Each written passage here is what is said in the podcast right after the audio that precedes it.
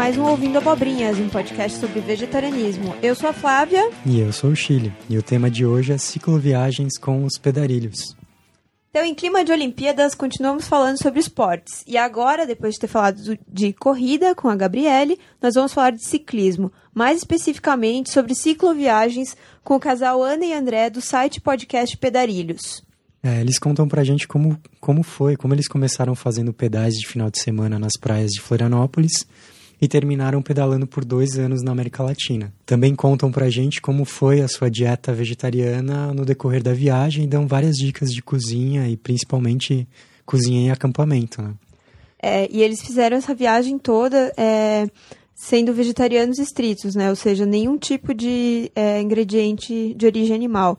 Eu não participei da gravação desse programa, mas o Chile foi aí o, o host sozinho e ele vai contar mais um pouquinho para vocês o que que falou. Uhum. É, esse bate-papo foi bem desconcertante e inspirador para mim. Por um lado, desconcertante porque eles têm um tamanho desapego de, de carreira, de casa, de segurança, que fica até meio complicado perguntar, ah, você fez graduação em tal e tal, porque... Não funciona não nesse funciona caso, nesse porque caso. é uma quebra até de, sei lá, de um padrão, hum. né, assim, que a gente está acostumado. É, e por outro lado, é inspirador como eles são livres e estão buscando autossuficiência no sítio deles agora.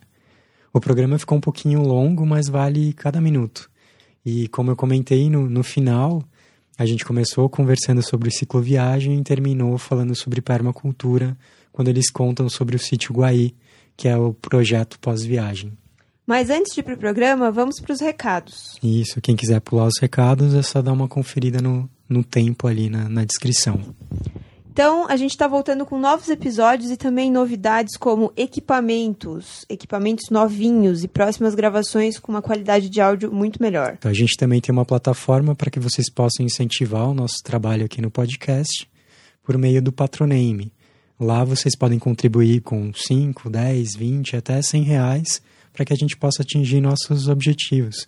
E o primeiro deles é sair do vermelho. É, não é que a gente quer viver do podcast, tá? É que a gente tem que pagar muitas coisas por causa do podcast, como host, internet, crédito de Skype para ligar para as pessoas, software de edição, equipamento como um HD, microfone e gravador. No caso dos microfones e gravadores, a gente comprou eles novinhos.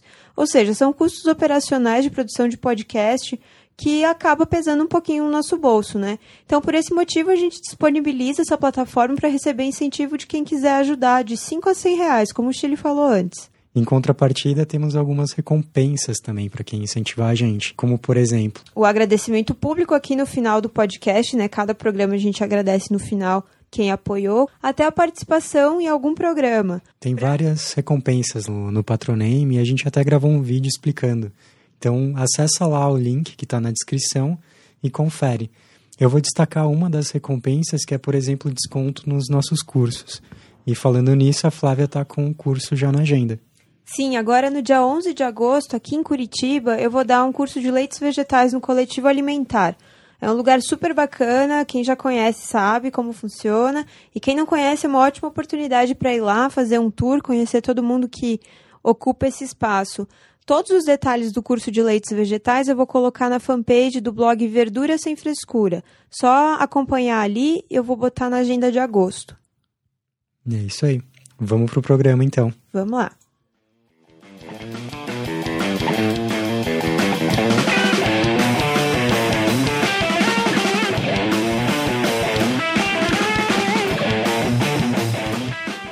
Oi, você está no Ouvindo Abobrinhas, um podcast sobre vegetarianismo. Eu sou o Carlos, do Chile, e hoje eu estou sozinho porque a Flávia está atolada de coisas do mestrado. E o tema de hoje é cicloviagens e soluções para acampamentos. E para falar sobre isso, a gente tem convidados especiais, o André e a Ana, do blog do podcast Pedarilhos. Olá. Boa noite. Ana, é, você pode se apresentar? Bom, eu sou Ana Vivian, sobrenome Vivian. É... E desde que eu conheci André, venho aí pedalando pela vida. que legal. Eu vi que você é graduada em estilismo e moda pela UDESC. Isso, uma graduação um pouquinho abandonada aí na minha vida atual, mas é. foi isso que eu estudei. E vocês se conheceram em Florianópolis? Isso mesmo. Legal. Enquanto estávamos estudando. Legal. E André, o que, que você faz da, da vida, além de pedalar? Então, depois que a gente voltou do, da nossa maior viagem de bicicleta, né? A gente veio morar no interior de Santa Catarina, num sítio. Bom, a gente está construindo nossa casinha, plantando nossos alimentos, trabalhamos com o site Pedarilhos, com a loja virtual e com o blog, e fazemos algum bico aqui, outro ali, bico com fotografia, outras coisas também. Que legal. É, então vocês se dedicam ao, ao, site enquanto não estão viajando e enquanto estão viajando também. É um trabalho, é um trabalho bem flexível, é, onde a gente encontra a internet, a gente pode parar e trabalhar algumas horinhas e depois segue viagem. Mais ou menos assim que a gente ia fazendo também enquanto estava pedalando aí na América do Sul. Às vezes na hora do almoço parava num postinho de gasolina, arranjava a internet, trabalhava um pouco e depois seguia pedal. Legal. Vocês começaram a viajar em 2008, é isso? Pequenas viagens, sim, 2008. E o site pedalilhas.com.br é, começou em 2009 como um blog. Isso, e aí 2010 a gente conseguiu registrar a empresa. E, a, e o podcast, ele tá desde quando? Que vocês também têm um podcast sobre cicloviagem, né? Cicloturismo. O podcast tá começou mais ou menos com o começo do blog, só que a gente gravou bem poucos episódios, depois paramos por um longo período e agora a gente está tentando retomar. Estamos mudamos um pouco a estrutura do podcast e estamos tentando aí nos comprometer a gravar um por mês, mais ou menos, pelo menos. É, eu, eu acompanhei os últimos podcasts que vocês lançaram, é, mas antes mesmo eu já já estava acompanhando o blog. Eu, eu também já fiz algumas viagens de bike e, na verdade, uma importante, assim, importante, tipo, para mim, né? para vocês não é nada, de, de 300 quilômetros só. Mas...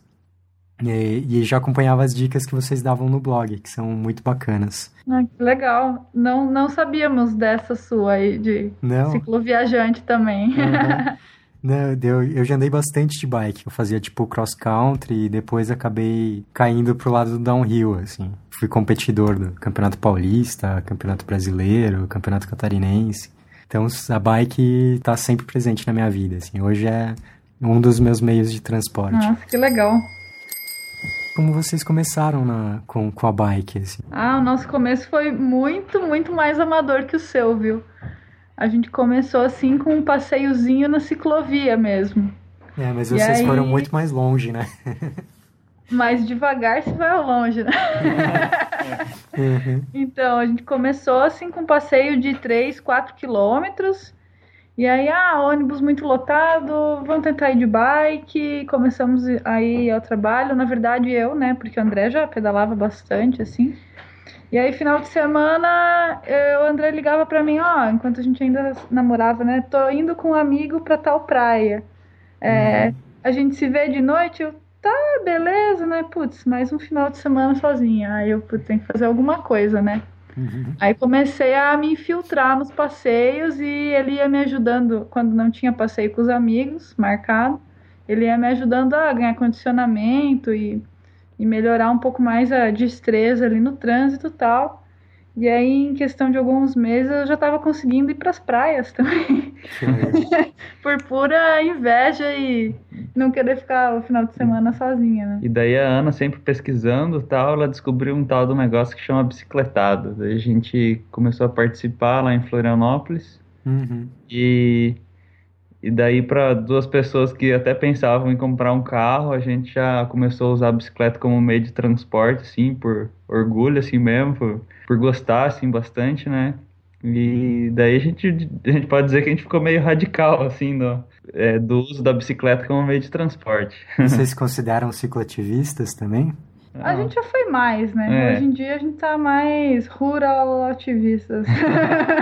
Legal já não estão mais tão urbanos, sim. O, o, pessoal não, não deve imaginar, quem, quem não é... Vocês não estão em Florianópolis agora, vocês estão em Tangará, né?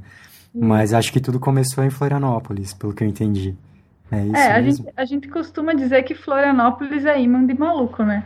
então a gente chegou lá e várias ideias legais assim confluem para lá. Então, uhum. essa questão da alimentação, a gente também começou a ter contato com pessoas de lá que nos falavam sobre isso, trocava receita, trocava ideia. E a bike foi a mesma coisa. Quando você tem pessoas legais para te influenciar, para te ajudar, para trocar experiências, isso é muito legal, porque favorece, né? Sim. Esse lado da alimentação, realmente, Florianópolis é, é bem bacana, mas acho que o pessoal não imagina a dificuldade de transporte que é Florianópolis. E quando vocês falam, ah, é, ele ia lá para uma praia, não é perto, assim, a ilha é não, muito era, distante. Tipo, final de semana, era tipo o sábado inteiro para ir e voltar, assim. Um sábado, assim, rodava 100 quilômetros é, fácil. É, a mais próxima que tinha para nós lá era na faixa, assim, de é, uma hora, tanto de bicicleta como de ônibus. Então, daí, no final das contas, a gente preferia ir de bicicleta e aproveitar melhor o dia. Sim, a mobilidade em Florianópolis é terrível, assim, comparado com outras cidades, né? Pelo menos a, a ilha é bonita, né? Daí você vai apreciando. da paisagem. Uhum. Vocês são vegetarianos desde que vocês começaram a viajar ou vocês viajaram um tempo sem ser vegetarianos? As primeiras viagens que a gente fez, a gente não era vegetariano, né? Uhum. É, a gente ficou vegetariano um pouco antes da, da nossa viagem maior, que foi a, uhum. a viagem pela América do Sul. É, a gente até fazia piada, assim, né? Nossa, a gente vai virar vegetariano não, just, gente, justo não, agora, não, assim. Peraí, peraí. A, gente, a gente falava assim, quando a gente começou a viajar. É, nossa, a gente come demais, a gente sente muita fome e a gente gosta assim de ir na economia, né? A gente não tem muita grana e tal. Então, se as pessoas vêm e dão comida pra gente, a gente não pode recusar, a gente nunca pode ser vegetariano. A gente falava, né? É verdade. E aí, alguns anos depois, putz, maldita boca. e daí, um pouco antes da viagem, a gente ficou vegetariano e seguimos. A gente começou a viagem com, toda, com assim. um experimento, na verdade, né? Ah, vamos ver como que é uma semana. Ah, vamos, tá legal, tá. Ah, vamos ver como que é um mês. E aí a gente foi e falou, ah, não, é tranquilo, beleza, acho que dá.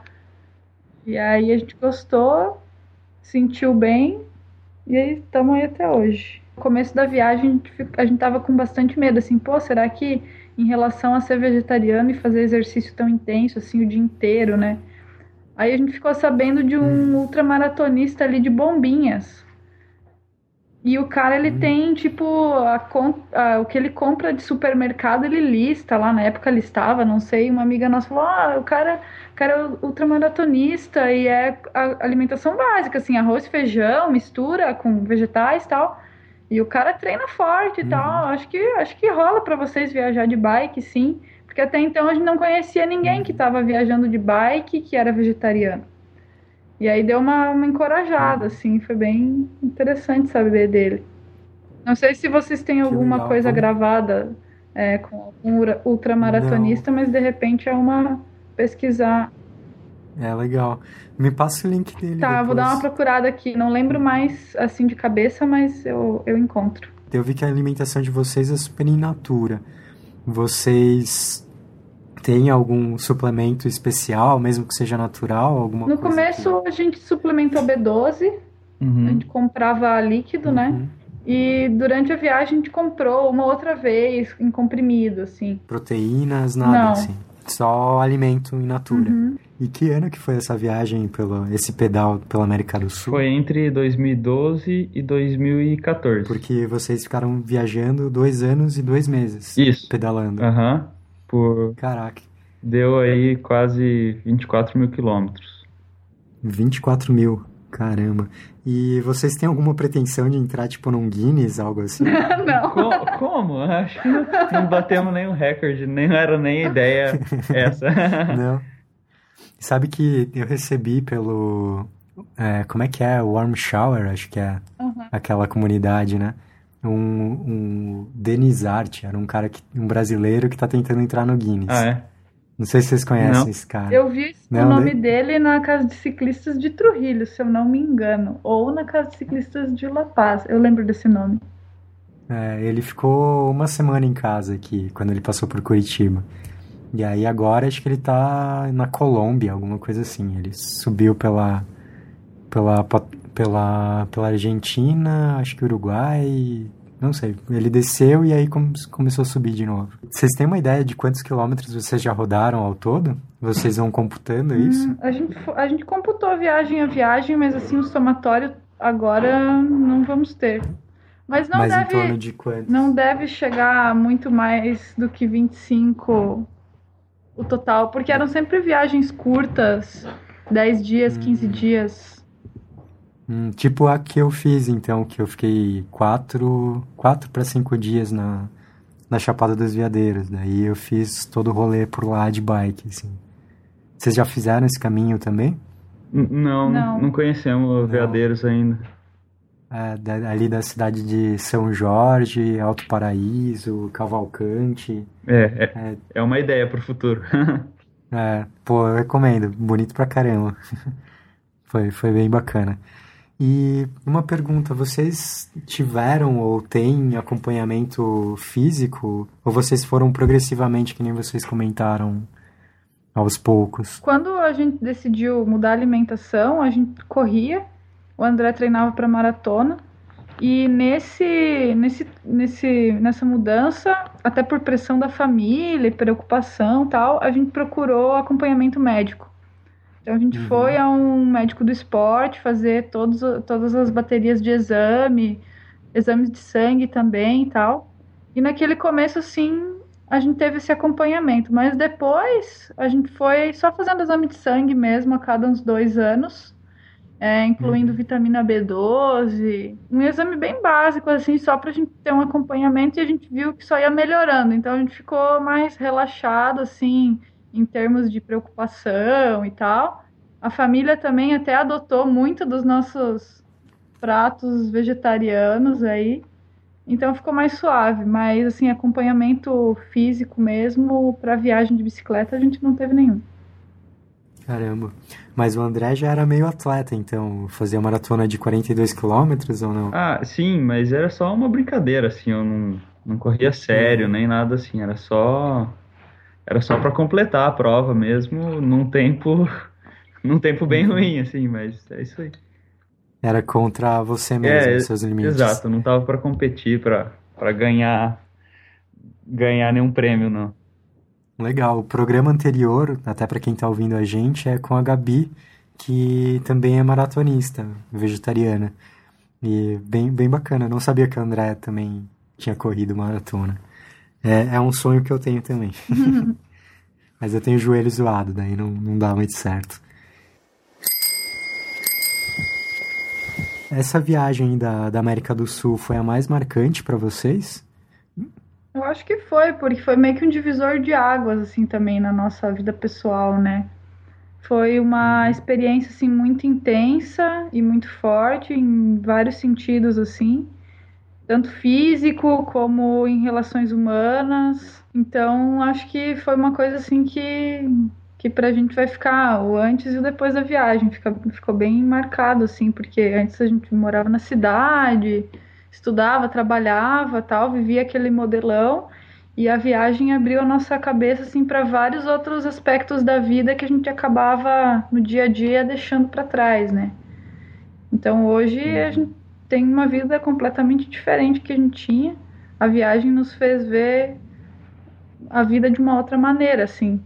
Digamos que rolou um desapego também. Com certeza. Não sei se é, a... não sei se eu entendi bem, mas as enquanto vocês trabalhavam e faziam viagens pequenas, mas dois anos daí vocês tiveram que sair do modelo padrão, digamos assim. É, porque para a gente poder fazer a viagem, a gente teve que largar tudo na cidade, né? Nossos empregos, na nossa área de formação, os amigos o, e o conforto que a gente tem, que a gente tinha na cidade, né? Tu, por mais que não seja assim, sei lá, tenha, muito, tenha muitos problemas, a gente se acostuma, né?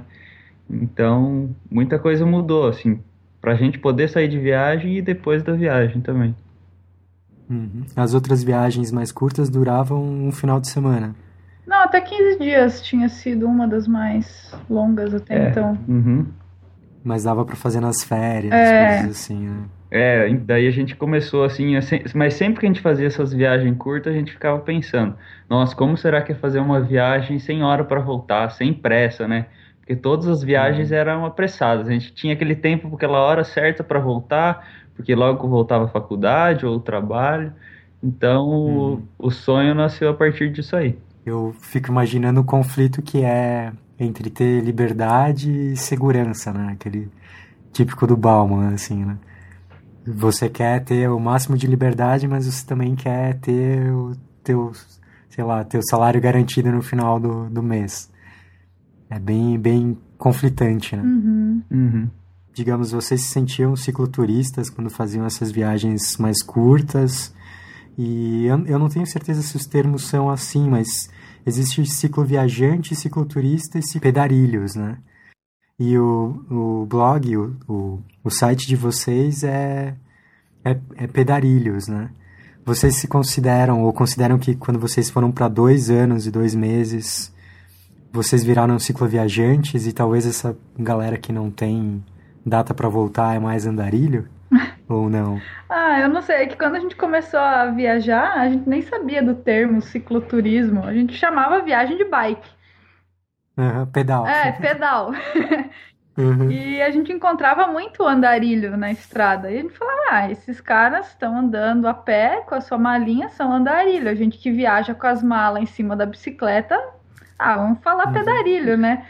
A gente também uhum. falava lentilhas do pedal, é, era, a gente era, era, muito devagar, então tinha várias era, brincadeiras, assim. Ou era pedarilhos ou era lentilhas no pedal.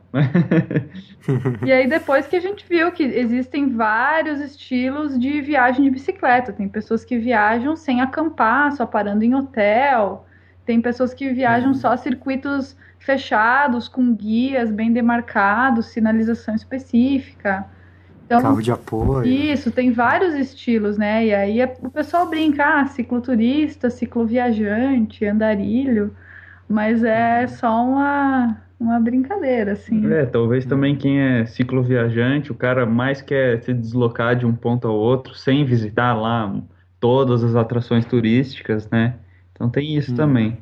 É, tem várias pessoas que a gente conhece que não gosta que chame de cicloturista, porque ele, acha, ele diz que ele é um viajante, só que ele usa a bicicleta como meio de transporte. Então ele não visita ponto turístico, como o André falou. Ou não, não, todos, né? Ou até foge de lugares turísticos, não quer estar em lugares turísticos. Então é, já encontramos tudo que é tipo de maluco. Uhum.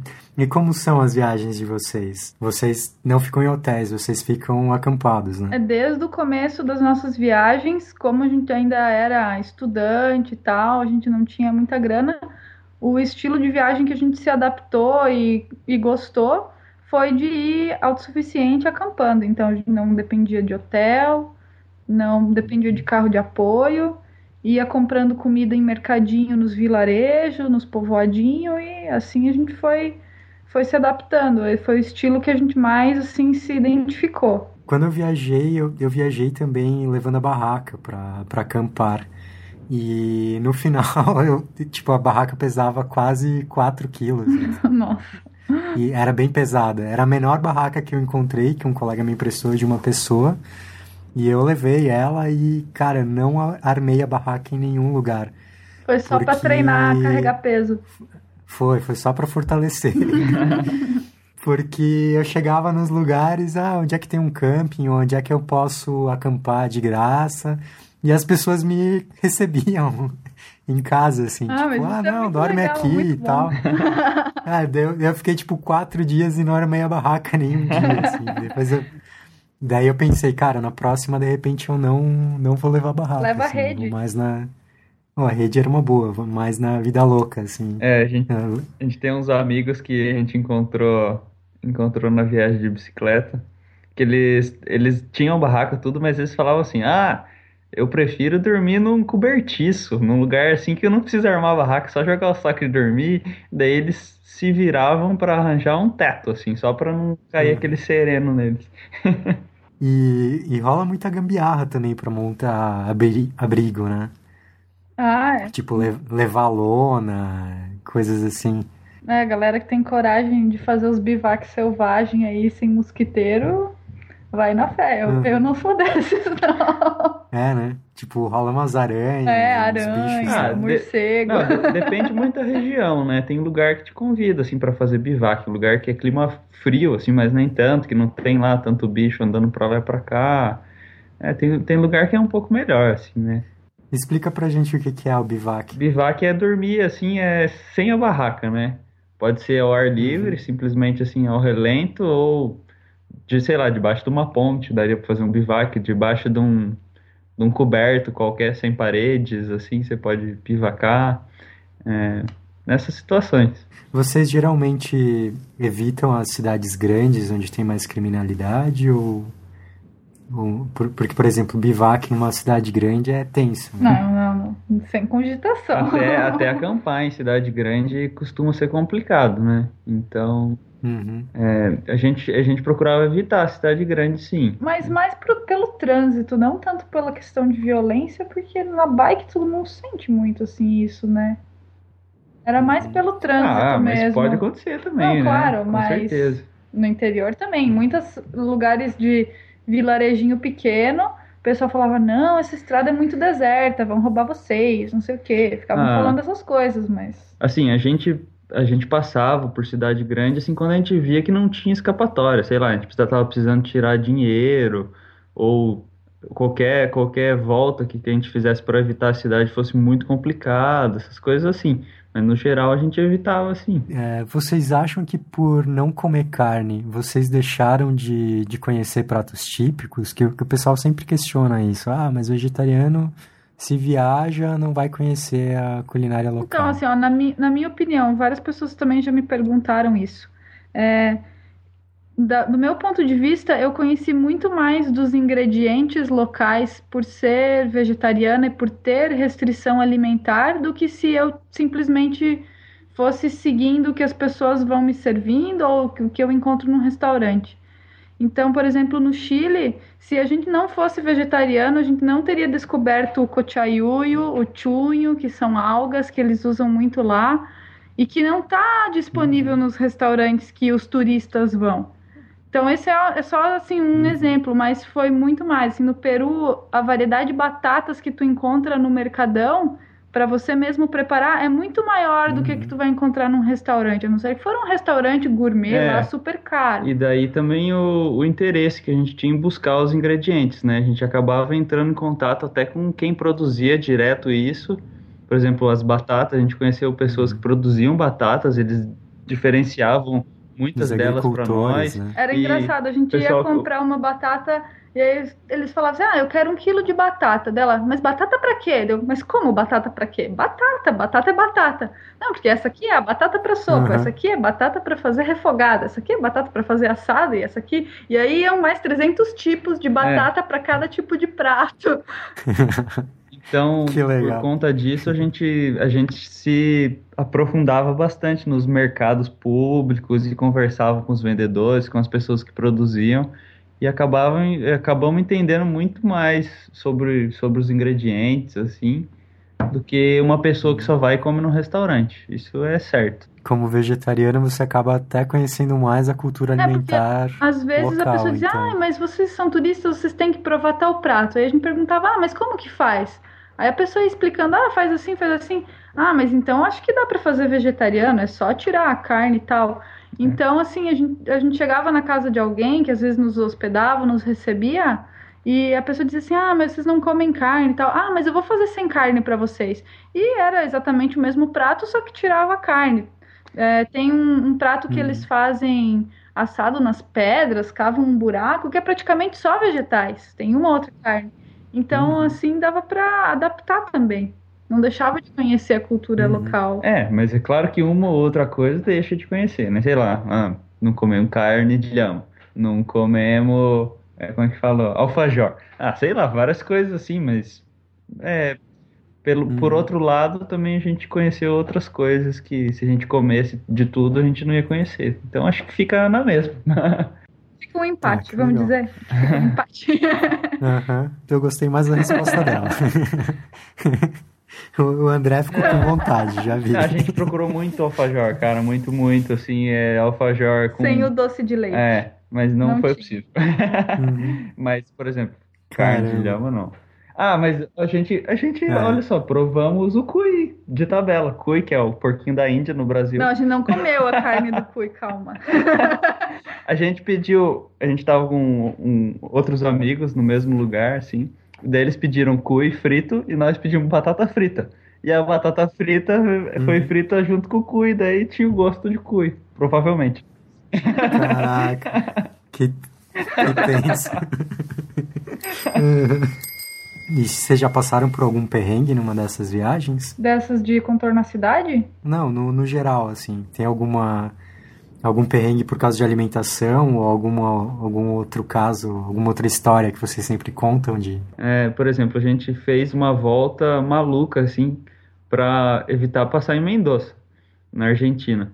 É, depois a gente ficou sabendo até que era uma cidade bem sossegada, assim, mas enfim, a gente Pois é, eu ia- eu ia perguntar por isso, por que evitar Mendoza? Então, daí a gente falou, não, vamos, vamos se mandar, né? Não vamos passar por lá, porque a gente descobriu uma estradinha que era é uma estrada que só funcionava na época não chuvosa e é uma estrada que é cavada, ela é toda temporada eles abrem essa estrada de novo no vale de um rio seco, né? Daí a gente falou, nossa, vamos Uhum. passar por essa estrada aí, vai ser legal pra caramba, a gente vai ter nosso primeiro contato com com os Andes ali, com a pré-cordilheira, passando por essa estrada e tal. Bom, foi uma estrada muito difícil, assim, foi... A gente teve que carregar muita água, era super deserta, Era não- só subida. só subida, não tinha casa nenhuma, ninguém mora ali, né? É, a gente carregou, assim, 7, 8 litros d'água para poder atravessar esse, esse caminho.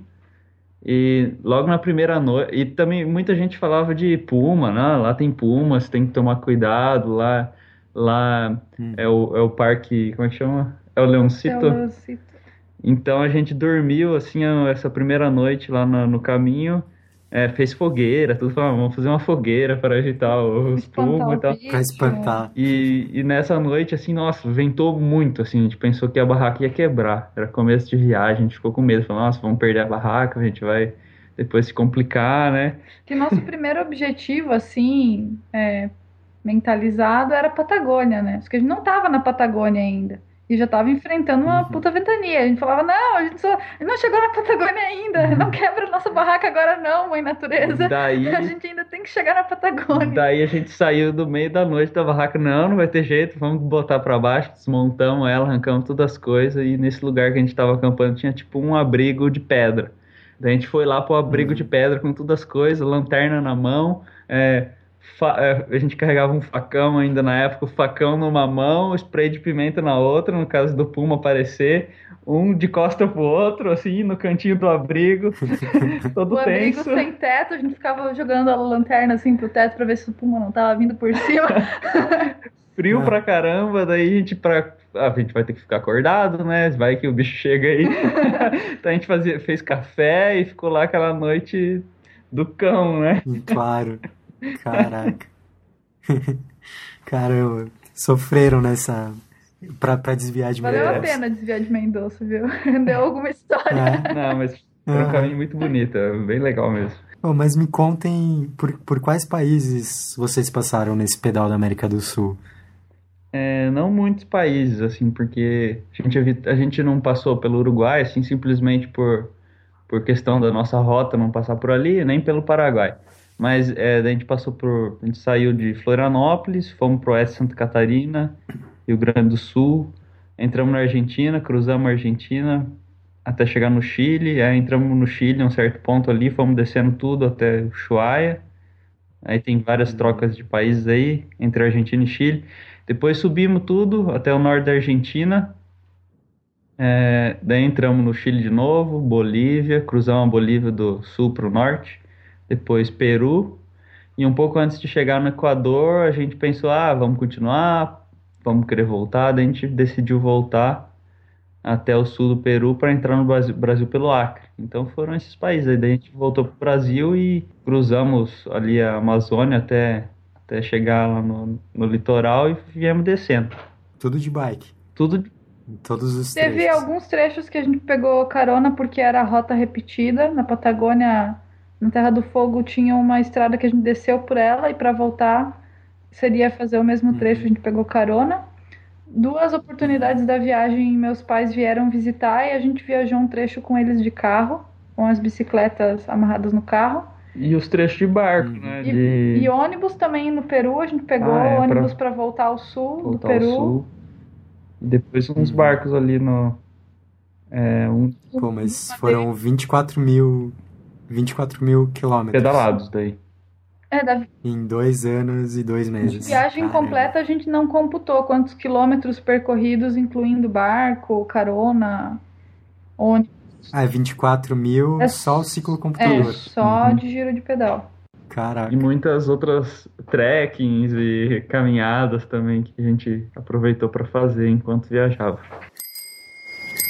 Tá, vocês saíram, digamos, com que peso e voltaram com que peso? Vocês perderam peso, ganharam massa? Como é que foi? Incrivelmente, assim, nos primeiros meses de viagem a gente ganhou muito peso. Uhum. Eu não sei se porque fazendo exercício o dia inteiro a gente ficava com muita fome e ficava assim, não, a gente pedalou, vamos se compensar. E comia muita porcaria, né? Chocolate, goiabada. Mas Uhum. o nosso peso durante viagem de bicicleta costuma aumentar. Que, que engraçado. E quantos quilômetros vocês pedalam por dia? Vocês tinham uma média? Como é que é? A média da viagem foi 30 quilômetros por dia, mas assim, a média geral, né? Então, Contando Ah. os dias parados, né? Isso. Se for contar só dia de pedal, é em média 50 km por dia. E aí os dias de descanso. Porque era quase metade do tempo, metade dos dias parado e metade pedalando. Só que nos parados a gente também fazia trekking, né? Caminhada, essas coisas, né? Então não é bem parado assim. Daí vocês iam conhecendo a cidade a pé, no caso. Aham. É, mas assim, em estrada de asfalto, considera aí uns 100, 120 km por dia. E estrada de chão, 30, 40, no máximo 50 km por dia. Caramba, vocês puxam bem por dia. Daí geralmente é um dia de pedal, um dia parado pra descansar. Não, a gente faz uns 3 a 4 dias de pedal, um a dois de descanso. E de vez em quando, assim, a cada alguns meses, a gente ficava 10, 15 dias parado em algum lugar que a gente se sentisse bem, que valia a pena ficar. Aí a gente fazia um descanso mais longo. Ah, que legal. E quanto pesa uma bike, por exemplo, com- carregada? Ah, depende muito para onde você está indo, o que, que você vai fazer, né? Qual a extensão da viagem, né? Como, como você calcula A gente isso? começou com muito peso e muita coisa de frio, né? Que a gente saiu no inverno de Santa Catarina. Acho que a gente tinha uns 35, talvez. Mais a bike, 35 quilos de equipamento, de equipamento.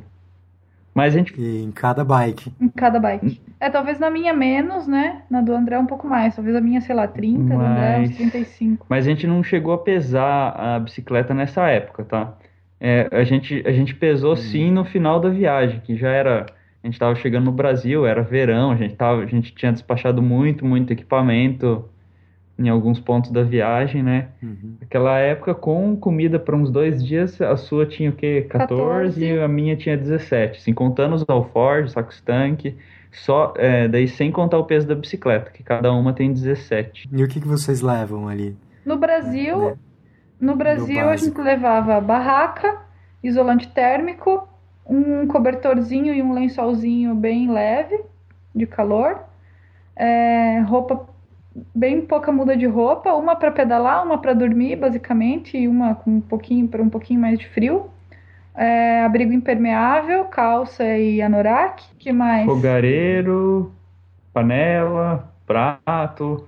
Bom, para viagem de bicicleta a gente tem um kit de cozinha um pouco maior, assim, que daí levamos uns pratinhos melhor, levamos, sei lá, um, um ralador para poder ralar uma cenoura ali, um descascador para descascar uma batata doce, sei lá, coisas assim, né? E rola muita gambiarra ali ou são coisas que vocês já compram prontas, aqueles kits Não, alemães? no- assim, o nosso kit, a nossa diversão da viagem era parar nessas lojinhas de utilidades domésticas e garimpar pote que encaixa na panela, que pode virar um negócio para cozinhar no vapor. A gente ia catando coisa, né? É, a gente fez várias, várias gambi legal mesmo. Ó, no começo a gente começou com uma panelinha de inox, assim, só que daí quando a gente descobriu que ela pesava 600 gramas, a gente ficou maluco, assim, né? Falou, não, vamos dar um jeito de deixar essa panela.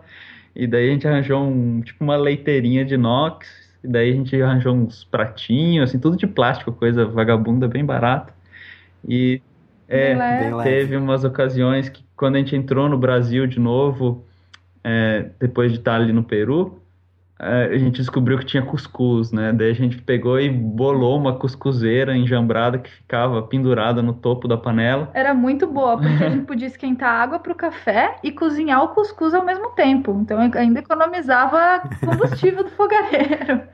Em alguns, em alguns trechos Caramba. no Brasil a gente carregou um tipo um bom é, era a região que tinha coco, né? Então a gente voltou com o facão, né? Que eu falei que no começo da viagem a gente tinha um facão Daí a gente comprou um outro facão, é, daí a gente abria coco e daí tinha tipo um, um negócio para tirar a polpa do coco, um, um ah, raladorzinho.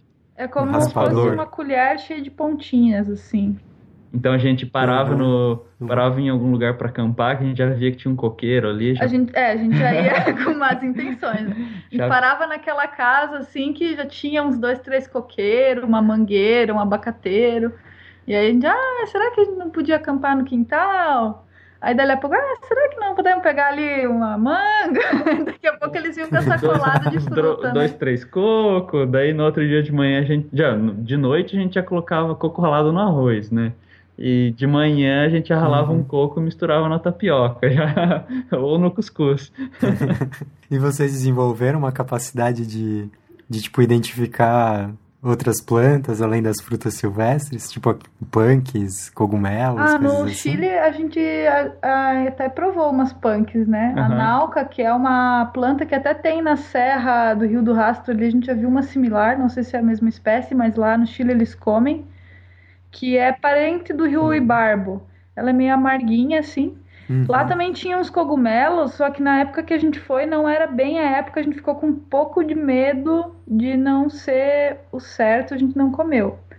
Mas uhum. agora que a gente tá aqui no sítio, a gente tá aprendendo um pouco mais sobre plantas, já dá pra reconhecer muito é, mais. Mas fruta, eu lembro sempre, que eu, é, sempre assim, acha fruta. Tinha o calafate, né, que uhum. a gente uhum. comeu bastante na estrada, assim. Tinha o murta, que a gente comeu em alguns trekkings que tinha assim no chão uma plantinha Na montanha, silvestre. Parece uma... um moranguinho de desenho animado, assim. é um, uma mini frutinha muito hum. bonitinha. É, é a framboesa, framboesa, a gente pegou algumas vezes. Tem, tem, tem, alguma coisa que vocês comeram comeram muito em, em, durante a viagem? Por exemplo, Nossa. banana, assim. Quando eu saio para pedalar, a banana. Mas a banana sempre. foi praticamente só no Brasil que a gente conseguia comer banana, porque nos outros países era muito caro. Ah, no Peru, sim, Até, também. Mas em algumas era regiões. frio, não encontrava sempre, era complicado. No Brasil, a gente até ganhava banana no supermercado. A gente comeu muito uhum. no Brasil abacate amassado com cacau e açúcar, a gente fazia no demais. No Chile também. No Chile também é muito abacate, muito abacate. Nossa. Sim, e, palta, né? Tipo, é. Em alguns lugares do Chile a gente também foi introduzida a manteiga de amendoim, meio americanizado, assim, mas a gente comeu bastante e foi útil. É, aveia, em alguns lugares tinha muita aveia, outros tinha mais pão, era mais fácil de achar. No hum. Brasil, muito a tapioca, o cuscuz, a farinha de mandioca. É, eram assim, nossos amigos. Assim, assim né? no, no Peru, a gente estava meio mal acostumado, que tinha, a gente estava em cidades meio grandes, assim, no final da viagem, então a gente tinha muita variedade de pão e barato. Assim que a gente voltou ao Brasil, o pão tava um absurdo de caro e, e só pão ruim, assim, né? Daí a gente falou, não, não vamos comer, vamos voltar a comer farinha de mandioca, cuscuz tapioca, vamos ficar nessas uhum. coisas. Ah, açaí, né? Muito, muito açaí no norte do Brasil. Todo dia a gente comia açaí até explodir. A gente já, na vendinha que tinha o açaí, a gente já tentava acampar perto da vendinha, né? E aí a gente pedia, ah, será que vocês não podem deixar um congelado pra gente pegar amanhã? E aí, às vezes, a gente levava um ou dois uhum. congelado, embrulhava no isolante térmico. Pra viagem. E consumia, às vezes, até por dois dias, assim. E abri no segundo dia ainda tinha pedaço de gelo dentro. Você pensa no calor do Pará, mas aguentava. E teve um uhum. camping no Nordeste que a gente achou um pé de açaí, a gente colheu o açaí, bateu o açaí, congelou e dois dias depois, pedalando em praia deserta, nós estava tomando nosso próprio açaí. Caraca. Foi muito legal. Comida é tipo cozinhar do zero, né? Tipo... É, e o, e o cara do camping falou assim: ah, pode pegar, tipo, era aquele pé alto, assim, ele falava uhum. nunca que os caras vão conseguir subir lá, né? Só que a gente já tava escolado uhum. do, do norte, o André aprendeu a subir com a peconha, tudo, tudo direitinho, quase um profissional. A peconha é aquela parada de Isso, botar no pé, assim? E, é, faz toda a diferença para subir. No, se for subir só no braço, nossa, sem chance. Vários aprendizados durante a viagem. É, porque então. assim, a gente gosta de observar as frutas e o que o pessoal tem de nativo no lugar.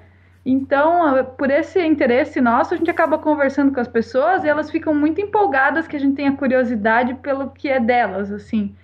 Então, eles, uhum. nossa, são muito assim solícitos em explicar como que faz, como que prepara, como que sobe no pé, receita. E nisso a gente aprendeu muito. Que legal. Vocês fotografam pra caramba também, é. né? Vocês meio que vão documentando isso ou não dá tempo? Alguma de... coisa a gente conseguiu documentar e já publicar, mas desde uhum. que a gente parou na Bahia, não, onde a gente tava, João Pessoa, acho que eu já não publiquei mais nada no blog. Mas está tudo documentado, está tudo no computador, mas está offline, né? A gente ainda não conseguiu organizar para tornar disponível. Eu, o pessoal que está ouvindo a gente, é, por exemplo, a gente falou do kit de cozinha. Foi num post de kit de cozinha que eu cheguei no, no blog de vocês. Jogando no Google, assim, kit de cozinha de para um acampamento. Ah, legal, cara. Assim. Cicloturismo, eu botei umas palavras-chave ali e caí em vocês. E, e toda a viagem, o pedal da América do Sul, a grande parte, está lá no, no blog tá também, lá. né? O pessoal pode acessar e dar uma olhada lá. E ia perguntar para vocês, vocês sentem falta de alguma coisa quando vocês estão viajando? O que, o que vocês mais Cara, sentem falta? Cara, tem até um post no blog do top 5 objetos que a gente mais sente falta na viagem, que a gente mais sentiu falta na viagem. O meu, em específico, é xícara uhum. de cerâmica. É, toalha, aquelas toalhas que você passa nas costas, assim, e seca de uma vez só, sabe? Isso também. Aham, uhum, caramba. Eu uso aquela, tipo Aquela que é super absorvente. É, lá, mas, mas, ela é, é meio legal estranha também. A textura não é dois, legal. três dias. Agora, dois anos se secando com aquela porcaria, cara. Uma toalha de algodão bem felpuda, bem áspera, assim, assim daquelas velhinhas. É a legal. Gente tava, a gente ficava na casa de alguém, assim, daí a gente. Ah, sei lá, eles. A gente ia tomar banho e tal. Daí eu ofereci, ah, vocês precisam de toalha? Daí, ah, a gente tem, mas Pô, a gente aceita, é muito bom atuar. de verdade, assim, né? Aquela, tipo, sem amaciante, é, melhor ainda. Quanto assim, mais velhinha, sentia... melhor. ah, que legal, nunca imaginei isso. E que dicas vocês dariam para, digamos, que aprendizados vocês tiveram e que dicas, assim, para quem... Vamos começar, assim, para quem quer fazer uma, uma viagem curta, né? Não de dois anos, e depois, de repente, para quem acampa, os vegetarianos ali que se desesperam, assim. Ah, meu Deus, eu tenho que acampar. Que que ah, eu, eu acho levo? que o lance é começar fazendo viagens pequenas, tipo, ah, você tem um final de semana, beleza, você pega e vai ao final de semana. Leva o que você costuma preparar em casa. Porque aí você vai uhum. sentindo a necessidade, eu acho que tudo é o aprendizado da prática, assim, não tem muito como passar dica, porque ah, cada um meio que desenvolve eu, um Eu acho um que é assim, eu acho que é assim, se a pessoa tá preocupada, ah, em tal país vai ter o que eu comer, não vai ter, sempre vai ter, sempre vai ter opção. Você vai no mercado, vai e se vira, você pega, acha, você acha o que comer. Vai menos, ter que mudar, vai ter que mudar. vai ter que mudar uma ou outra coisa. Claro, para nós, por exemplo, a Ana falou aqui dos tifas, a gente queria, tinha muita vontade algumas vezes de ir em restaurante, comer alguma coisa no restaurante. Mas... Alguma coisa pronta, bem gordurosa, bem hum, calórica. É, mas para nós era impossível, assim, conseguir coisa em restaurante. Então a gente girava, girava, girava, procurava algum restaurante que cozinhasse sem carne, sem leite, sem ovo e não achava, assim, daí a gente voltava, não, de volta ao quartinho do hotel para cozinhar nosso rango. Daí a gente passava numa feira, comprava os vegetais, comprava isso, os ingredientes, tal, tal, tal, e cozinhava no quartinho do hotel, pronto, dava certo. É, mas eu acho que eu acho que uma dica importante para isso é nunca deixe faltar comida. É, sempre coma antes de sentir fome. sempre tem um estoque bom de comida para você não, sei lá, não, não cair na tentação de comer alguma coisa que você não gostaria de comer. E a gente sempre tinha um, assim, no fundo, no fundo, no fundo da, da bagagem, uma comida de emergência que a gente chamava. Que era uma, uma comida que a gente esquecia que estava ali, para justamente, ah, um dia a gente não conseguiu chegar na cidade, ah, chegou na cidade não tinha o que comprar, a gente tinha comida de emergência. É, geralmente era purê de batata, porque é bem leve e fácil de preparar. E no Brasil era farinha de mandioca com algum tomate seco, alguma coisa assim misturada que a gente jogava uma água quente e virava uma sopinha. E dava para passar aí mais uma noite, mais um dia na estrada ainda. Caraca, fiquei com fome. Meu, que legal, boas dicas. Sabe uma coisa que eu, que eu fiz naquela viagem? Eu também tinha uma, uma comida de emergência. Que aqui em Curitiba tem uma marca que é a Vapsa, que faz comida a vácuo. Não sei se vocês já viram, umas caixinhas não, coloridas. Não conheço. Daí eles tinham grão de bico cozido a Mas vácuo. Seco ou E com molho? Ah, hidratado. não, hidratado. É, só que sem, sem nada, assim, só cozido no vapor e embalado a vácuo. Daí eu levei aquilo e falei, ó. esse- E eles tinham arroz integral também embalado, a- cozido, embalado a vácuo. Daí eu coloquei um de cada na, no alforge e falei, ah, vou deixar isso daqui de emergência. Daí eu vou viajando e vou, vou conseguindo comida. Mas no. Daí o que eu reparei é que, pelo menos ali pra Goiás, é, toda cidadezinha que eu passava tinha algum lugar que fazia marmita. Marmita muito barata, assim, tipo, é, menos de 10 reais, assim, tu Aham. conseguia uma marmita. E eles não usavam nada de produto animal a não ser o bife. Aí você só pedia a marmita sem o bife, eles ainda tinham Aham. um desconto. E não existia isso de, ah, você usa banha para fazer feijão, ou você usa, tem algum tipo de carne, bacon no feijão. E eles me olhavam com uma cara muito estranha, assim, não, como assim? tipo, é, é, só se for feijão tropeiro, não sei o quê, ou feijoada no, no sábado, mas durante a semana eles eram muito econômicos, assim, tipo, a, a carne que você tem ali é Aham. só o bife. Então, se eu pedisse sem o bife, era um PF bacana, assim. Eu não sei se vocês também pediam PF em algum lugar, alguma coisa assim, ou sempre Sim, no cozinhavam? Brasil, eventualmente a gente conseguiu PF, porque. Porque, sei lá, a gente acha um pouco mais fácil, assim, porque muitas vezes é um buffet livre, alguma coisa você pode escolher para eles, para eles montarem o PF, né? E sempre tinha esse lance de pedir um desconto pra gente não comer carne. Sempre, sempre conseguimos desconto, isso é bom. Mas em alguns lugares era um pouco mais complicado, porque, eh, sei lá, no Peru, na Bolívia, eles faziam um esquema que a entrada era uma sopa, daí depois tinha um outro PF, daí depois, era assim, é, eram separados em vários pratos, assim. Bom, dá- dava pra Uhum. conseguir, assim, também pedir pra pra tirar, mas era mais difícil, assim, por conta da linguagem também. Mas tinha os Govinda também, Peru, Bolívia. É, a gente achou alguns restaurantes vegetarianos legais, a gente pode comer, em cidade maior a gente pode comer, foi tranquilo. Uhum. Mas no Brasil também o que a gente fazia era cozinhar um pouco de arroz a mais. E daí chegava num restaurante, a gente tinha aquele arroz que sobrou de ontem. E daí só pedia mais um Uhum. copo de feijão. A gente tinha nossa caneca assim. Comprava mais um copo de uma caneca de feijão e já dava certo, assim, o almoço estava pronto. Que legal. É, porque cozinhar leguminosas é. Eu, eu pensei nisso, ó, podia levar o grão, mas nossa, demora tanto. Daí não vai ter combustível Aham. pra. A gente, Pra mas fazer. a gente cozinhava bastante lentilha, apesar disso, né? Germinava lentilha também. É. Isso que eu ia perguntar, vocês já pensaram em, em cozinha crudívora? Antes da viagem, um mês antes da viagem, a gente fez uma experiência de ficar um mês só com alimento cru, ve- vegano, né?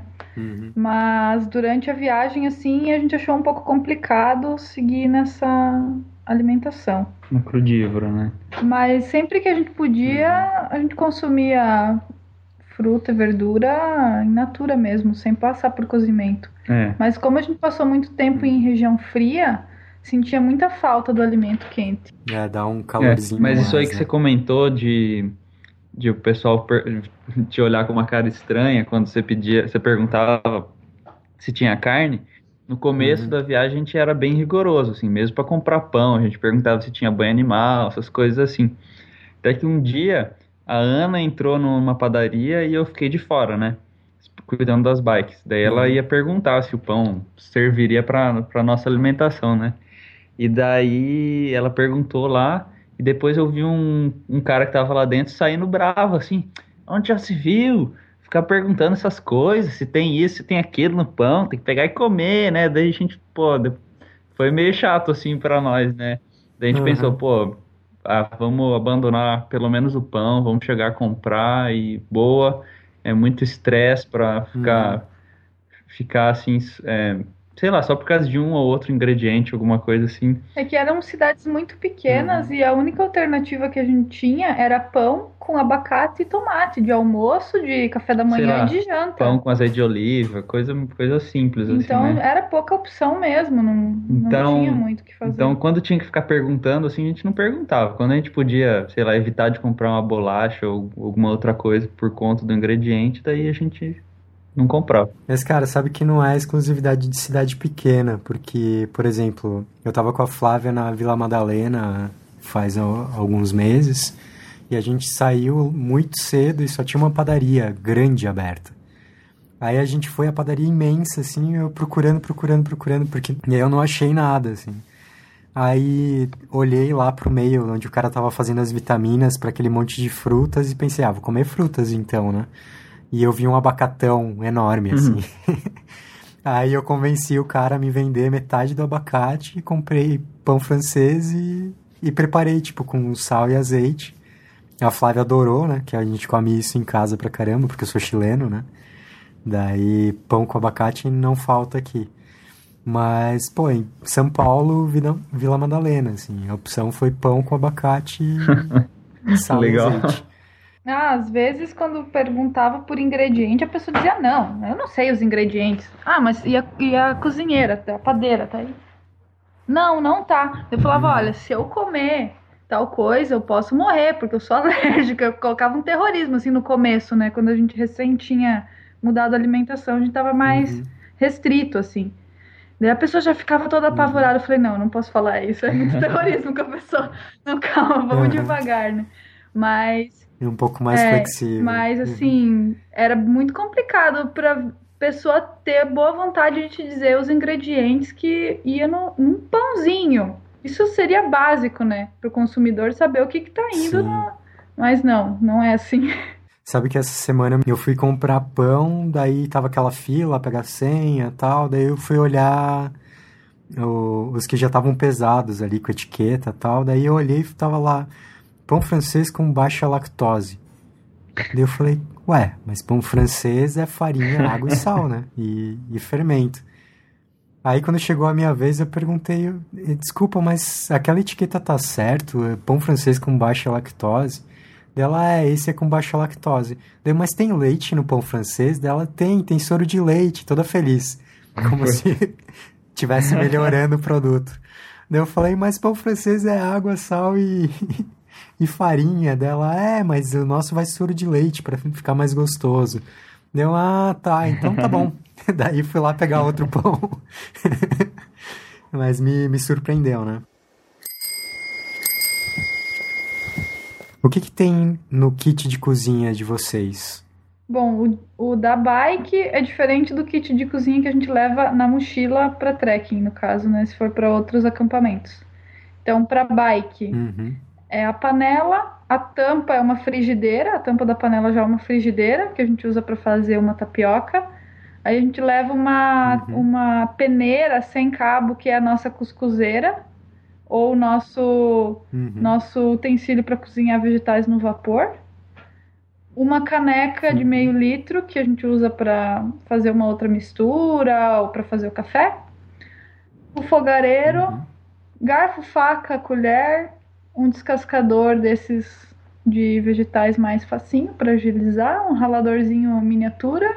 E que mais? Uhum. Sal, temperinhos, uhum. dois pratinhos. E o fogareiro de vocês é bem, bem compacto? O da assim, bike não é, aquele... não é, muito compacto, ele é, funciona a vários combustíveis, mas no final da viagem no Brasil, a gente ficou aí uns seis meses cozinhando de fogueira. A gente fez um fogareiro a lenha, porque o nosso tinha pifado. Uhum.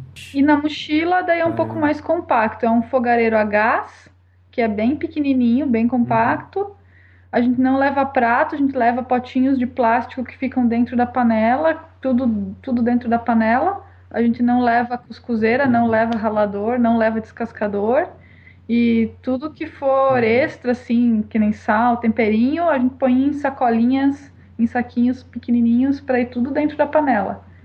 Então, nosso kit quase uhum. todo cabe dentro da panela, fica bem compacto, mas bem minimalista, assim. Bem precário. Bem precário. ah. E o que vocês mais comem acampando, por exemplo, quando vão para trekking? trekking, é, a gente tenta ao máximo desidratar a comida em casa. Então, como a gente está morando no sítio, a gente planta abóbora, amendoim, mandioca, a gente faz na nossa farinha, a gente leva abóbora desidratada, tomate seco que a gente desidrata aqui no sítio, banana passa também que a gente faz aqui. E para café da manhã a gente faz uma multimistura que a gente chama, que é a farinha de mandioca com várias frutas secas. E daí no, no dia do trekking lá mistura com água e tá pronto. E para almoço, janta, assim, a gente faz arroz branco, daí não faz integral para levar menos combustível, com algum vegetal uhum. desidratado, ou berinjela, ou abóbora, ou batata doce. E daí para trekking a gente a gente arranjou uma mini balancinha assim dessas eletrônicas que a gente controla bem certo qual é a nossa porção que a gente precisa de arroz, de, de, desse dessa mistura para o café da manhã. Então a gente sabia que mais ou menos umas 330 gramas de arroz para janta, mais uns vegetal desidratado, a gente ia comer bem que também uns, uns 200, 200 gramas para cada um dessa multimistura. Para café da manhã. A gente ia comer bastante também. Então a gente já tem uma base boa, assim, para se planejar para inúmeros dias de caminhada, assim. Cara, vocês são muito profissionais. Não, mas a balancinha faz diferença, cara. É muito bom. uhum. E deixa eu entender, vocês estão numa pegada quase permacultura, assim. Vocês estão plantando, construindo, desidratando.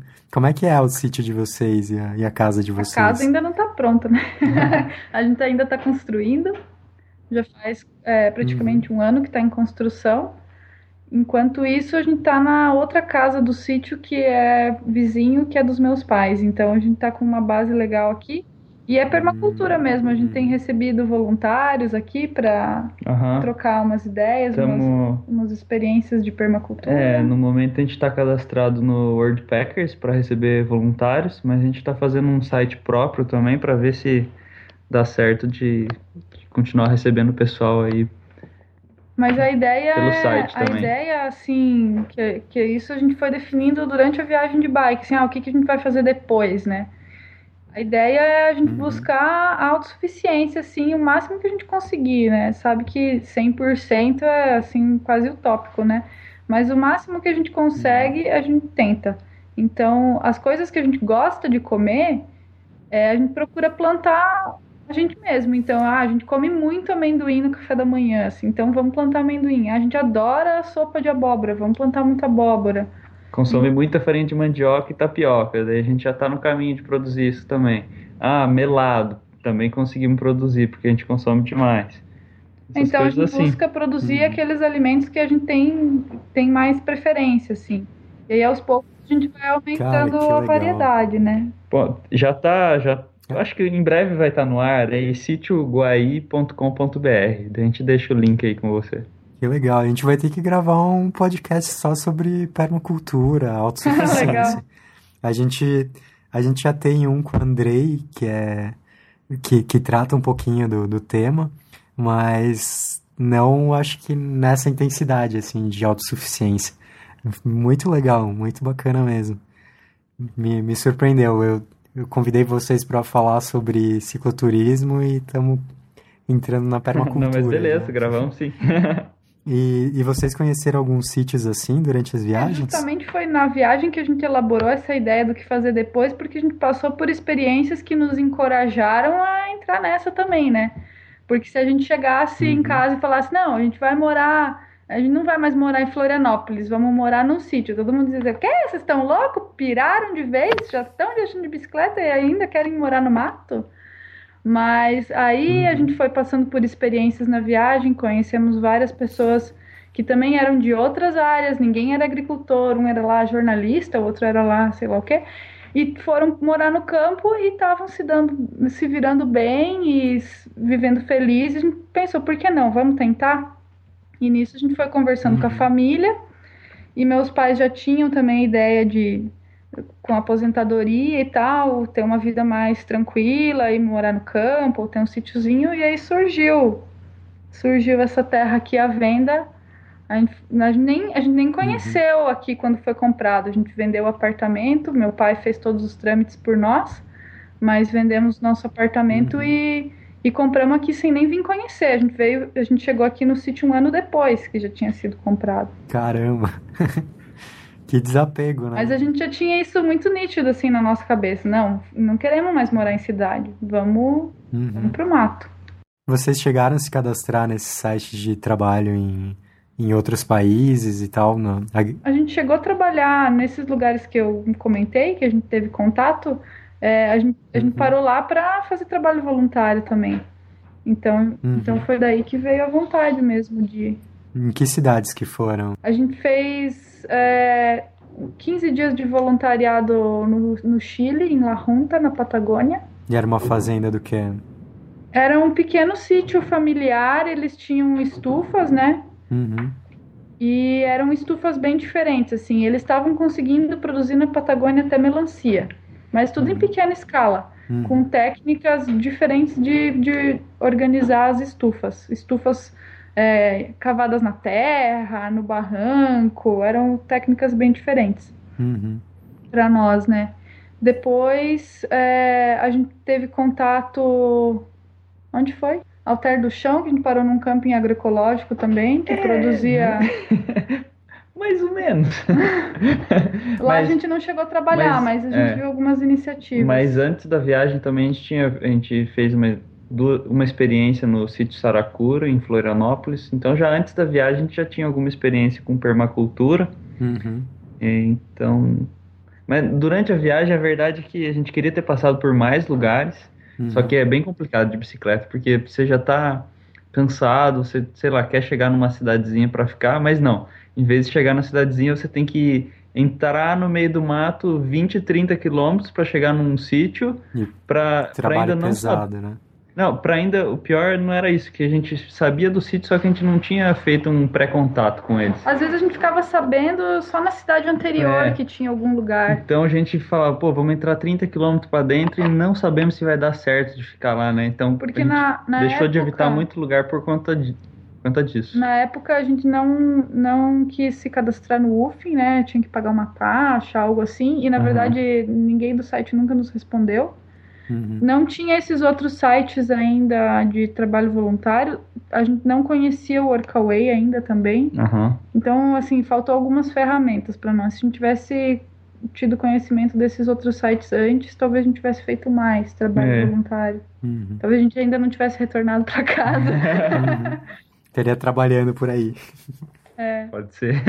Que legal. Quais as próximas viagens que vocês pretendem fazer? E, e já vou aproveitar e emendar outra pergunta. Tem que ter um grande planejamento para viajar? Ah, essa pergunta do planejamento é difícil. Do planejamento? Ah, ah, depende. Eu acho que depende do tamanho da viagem. Se for uma viagem muito longa, diminui a quantidade de planejamento. Se for uma viagem muito curta ou, ou curta, médio curta, sei lá, uhum. você vai precisar de mais planejamento, porque você não vai poder ficar parado no meio da viagem planejando os próximos 10 dias você só tem três meses, você não pode chegar a andar um mês e daí falar, pô, agora eu vou pesquisar meu próximo mês. Uhum. Você já tem que ter aqueles três meses pesquisado, né? Bem planejado. É questão pra do nós, tempo. É, para nós que, que, que, viajava assim sem, sem tempo, a gente nem sabia para onde ia direito, então o nosso planejamento era só ali os próximos dias e é, pronto. pesquisava o próximo trecho até a próxima cidade e deixa para pesquisar depois quando chegar na cidade o é, resto. Um ou outro, um ou outro trecho que a gente sabia, nossa, agora, sei lá, que nem quando a gente entrou no sul da Bolívia, era um trecho ali de mais ou menos uns 15 dias sem muita coisa, né? Então a gente aí sim teve que fazer planejamento maior, assim. Uhum. Mas só por esse trecho mesmo. Mas viajando você planejava. Exato. Uhum. Uhum, quando a viagem é mais longa. Mas você tinha um roteiro que vocês queriam fazer. O macro. Mais ou menos. A gente tinha é. pontos que a gente gostaria de passar. Mas a estrada que a gente ia pegar, qual, qual passo. Não, a gente ia definindo mais quando chegava próximo do, do lugar. Muito interessante. Dá vontade de pegar a bike e fazer ó, alguma coisa de final de semana, pelo menos. é, amanhã já dá pra, é. já dá pra pegar o pedal. e, e quais as próximas viagens que vocês pretendem fazer ou lugares que vocês querem conhecer de bike?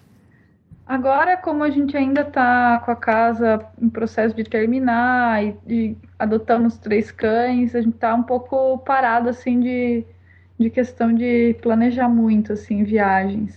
Uhum. Uhum. esperando finalizar esse projeto para ir ter a cabeça assim limpa para um outro próximo projeto. Uhum. Então ainda não temos nada assim definido. Só algum, algumas ideias, mas nada em acordo assim. Legal. Mas quando eu escrevi para vocês, vocês estavam fora, né? Vocês estavam viajando por onde? Recentemente a gente teve fazendo a travessia da Transmantiqueira, que a gente andou desde Piquete até Itatiaia. Hum. Foram duas semaninhas aí só a pé. Caramba. Aí, assim, é, é, andadas assim, em trekking, a gente tem várias ideias para de repente esse ano, próximo ano, a gente quer conhecer é, o, o, Jalapão, quer conhecer a Chapada dos Veadeiros, quer conhecer a serra, Terra Ronca. Serra do Tabuleiro, uhum. ali umas serras ali para a região de Joinville. Tem muita, muita caminhada, os canyons ainda que a gente não conhece direito, né? Uhum. Rio Grande do Sul e Santa Catarina. Não, tem muita coisa uhum. para fazer aqui rapidinho assim, uma semana já. e sem gastar muito, né? É. Exato. Que legal. Poxa, foi um, um prazer falar com vocês. Gostei prazer muito. Foi nosso. É, me deu uma cutucada, assim, meu, preciso fazer algumas coisas mais bacanas, assim. Eu tenho um casal de amigos em Joinville que tá com, com planos, assim, de toda quinta-feira e final de semana eles saem para fazer caminhadas em torno de Joinville. Tem muita coisa, tem muita cachoeira. Que nem você falou, tem, tem serra, tem Monte Crista. E eles vêm com fotos fantásticas falando, meu, olha o que a gente conheceu e tal. E por outro lado tem muita gente que diz, nossa, não tem nada para fazer na cidade, não sei o quê. E tá, tá me instigando a, a seguir esse caminho aí também. Essa conversa com vocês me instigou mais ainda. Muito legal. legal. Agradeço a, a, a, participação de vocês. Vocês querem comentar mais alguma coisa com, com o pessoal que está ouvindo a gente? Ah, eu agradeço muito o convite, foi muito legal a conversa. E deu vontade de sair na estrada de novo. Querem passar o site de vocês, onde a gente encontra? Bom, a gente, a gente, o principal é no, no nosso blog, né? O www.pedarilhos.com.br/barra blog, ou simplesmente no sem o barra blog, e daí já cai na base do site ali, que tem o blog e uma lojinha virtual, uhum. com algumas coisas que a gente vende aí para nos manter. É, é, a nossa principal fonte de renda, né? Na verdade, da, da loja virtual. E o que que vende lá na loja? Ah, equipamento para camp, equipamento para cicloturismo, né? Para viagem de bicicleta, um pouco de vestuário, camisetas. Uhum. Essas coisas. O mais essencial, assim, para essas atividades de trekking e, uhum. e cicloturismo. Enquanto vocês viajavam, era a entrada de dinheiro por ali, a principal. É, porque aconteceu durante a viagem de do, do irmão da Ana fazer uma parceria com nós. Então, quando existia alguma venda, ele conseguia enviar para o correio. É que quando a gente começou a viagem eram bem poucas, bem poucas das coisas que ele tinha que fazer. Uhum. uma e vez ou outra. e agora já tem um volume legal. É um é, pouquinho mais, bem, um bem pouco também. Uhum. E... Mas a gente dá o foco assim para produto nacional, né? Tem muito fabricante de equipamento brasileiro. A gente prestigia mais produto nacional. E o que não tem de fabricação brasileira, a gente importa alguma outra coisa. Mas a ideia é, é, é, fortalecer os fabricantes nacionais, né? Que bacana. E pro pessoal que se interessar, então, e quiser viajar e de repente adquirir equipamento, ou que já está viajando, né? Da, pode procurar lá na loja virtual de vocês. O, o bloco de recomendações. O que, que vocês andam ouvindo, lendo, assistindo que vocês gostariam de recomendar? É, vamos começar pela Ana.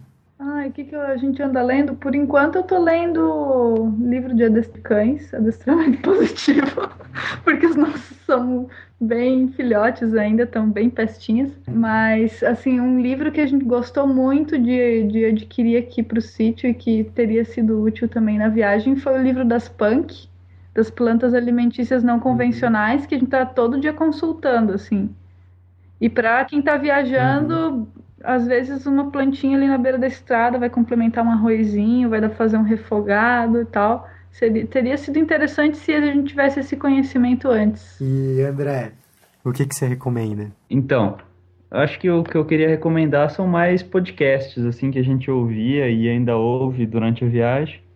Que seria o Jovem Nerd, o Fronteiras da Ciência e alguns dos podcasts do Portal Extremos também. Sobre o que, que é o Portal Extremos? Ah, é sobre aventura, assim. É, ele, ele o, o Elias. Elias, ele grava assim com várias pessoas, assim. É, sei lá, pessoas que estão escalando o Everest, pessoas que estão fazendo trilhas de vários meses, pessoas que estão fazendo viagens de bicicleta, assim, várias pessoas. Ele vai acompanhando a viagem, é. conforme o pessoal vai viajando, e, ele vai entrevistando. E tem bastante dica, assim, e pode ser bastante inspirador também para quem está planejando uma viagem. Uhum. Agora vamos passar a ouvir. Falando abobrinhas? Tô falando abobrinhas, que a gente não conhecia, mas vamos ouvir porque parece que é bem legal. Uhum. É, é ouvindo abobrinhas. ouvindo abobrinhas. A, a, gente fala e o pessoal escuta, né? é o ouvindo abobrinhas. Eu vou dar a minha recomendação, então, né? Como agora a gente está nesse clima, outono e inverno, né? É uma época que nos bosques de, de, de pinos tem muito cogumelo. E aqui em Curitiba a gente tem o Francisco, que é um doutor ele fez doutorado em bioengenharia e ele, ele se especializou em cogumelos. E ele tem a Cogubras, que é que vende uns kits de cultivo uhum. de cogumelo, que já é fantástico por si só. Umas caixinhas que tu corta, uh, um plastiquinho e começa a brotar a gente já é. conheceu. E ficou muito tentado. Ele é. tem um, um curso, alguma coisa assim, não tem? Isso, é isso que eu quero recomendar. Agora, essa época é a época de, de sair para caçar cogumelo. E, o, e aí, o Francisco faz uma saída a campo que ele guia, né? Então, você tá com um doutor, especialista nessa área, e é especialmente para coletar cogumelos comestíveis. E aí, eu já fiz essa saída com a Flávia, fiquei maluco. E agora eu fico de olho em todo o bosque pinos para ver se não tem, tipo, lactários deliciosos, que, cara, é muito Uau. delicioso aquele cogumelo. E aí fica essa dica, né? as saídas a campo com, com o especialista que é o Francisco da Cubo Braço. Depois eu vou deixar o link na descrição. Junto com o link da. Nossa, Maravilha, é, é muito, muito. muito difícil assim de encontrar esse tipo de informação na internet. Eu acho que vale a pena mesmo. Tem alguns livros agora, mas é legal você ter o livro e ainda sair com um especialista, porque com o livro você não fica 100% seguro, assim, tipo, ah, será que eu como esse cara? É verdade, é, isso mesmo. né? E tem, todos são comestíveis, né? Mas alguns só uma vez, né? Uhum. Bom, agradeço mais uma vez, em nome da Flávia também, que não, não pôde estar aqui com a gente. E vamos nos despedir, então. Tchau, pessoal. Valeu pelo papo, foi muito bacana. Valeu, até a próxima. E para quem quiser conhecer também o podcast Pedarilho, você só acessar que tá por lá. Valeu.